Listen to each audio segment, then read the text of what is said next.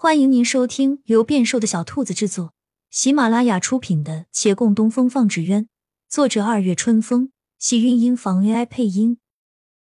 欢迎订阅，期待你的点评。第二十一集，杨连奇去的不是六渡街，是陈家巷。陈家的红渊坊也已经开铺，偌大的店正面敞了四扇门。众伙计刚刚做了清扫，正把纸鸢摆出来。挂在门边最显眼的便是他们的招牌——锅底硬翅沙燕纸鸢。不只是蓝锅底，还有黑锅底，把蓝色换成黑色，不离其宗，却又可以变化多端，叫人匪夷所思。陈家只做硬翅，除去沙燕、鹰、凤凰，还有蝴蝶都很不错，也有花卉、鱼虫，着色浅淡相宜。色彩碰撞强烈。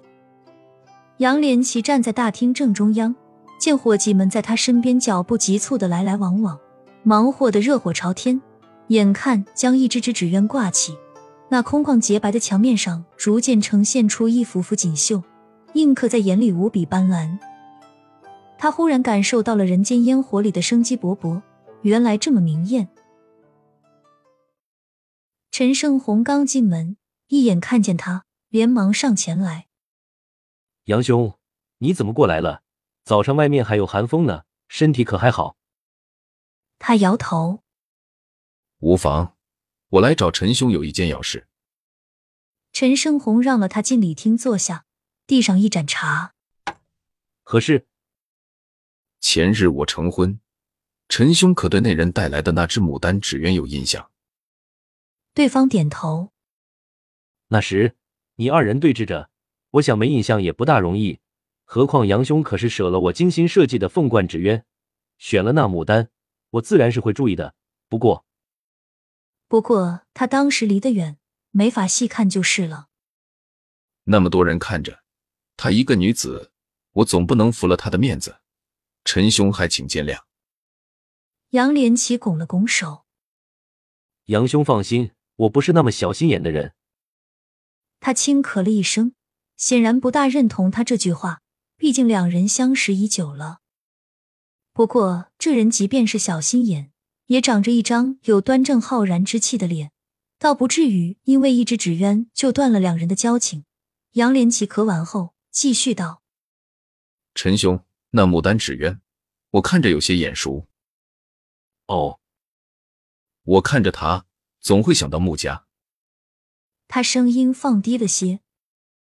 纸鸢四大派别之首的穆家，二十年前被满门抄斩的穆家，当年穆家家主就凭借一只牡丹纸鸢获得宫廷纸鸢艺人的称号。而后，而后范氏被满门抄斩，牡丹纸鸢便已经失传了。如今你认为他又出现了？陈胜红接道，又有些疑惑。民间效仿穆派的也不少。如何能确定那只纸鸢就是出自穆家人之手？我不能确定，但不得不怀疑。有传言穆家后人并未伏诛，按年岁算，那位洛姑娘倒符合。陈兄就丝毫不留心吗？这穆家与你陈家可还是有些渊源呢。陈胜红立刻吃道：“穆家彼时一举，害得整个纸鸢一役备受打压，这么多年也未曾复苏。”有多少此行艺人被迫转了营生？我陈家这些年苟延残喘，才勉强没有弄丢老祖宗的心血，但也有诸多艰难。这一切都是拜他穆家所赐，还谈何渊源？他回头看着眼前人，继续道：“而且，若说渊源，你杨家岂不是更甚？可不是吗？”杨连起冷笑：“我杨家。”就是那被迫转了营生中的一个，但这着实不算是渊源，非要说，也是孽债罢了。陈生红随着他的话语叹了口气。当年纸鸢一役还鼎盛的时候，四大派别中便也有他杨家的一席之地。只是自打杨连奇父母过世后，杨家就改行做其他生意了。而杨连奇的父母是因穆家而死，这的确是孽债。杨连奇见到牡丹纸鸢，见到洛长青，没法不勾起这番孽债，然而困顿的是，那位洛姑娘口风很紧，他并不能确定她的身份。于是他得来找陈生红。按理说，陈生红理当比他更在意洛长青的身份，但眼前人比他想象的的淡然许多。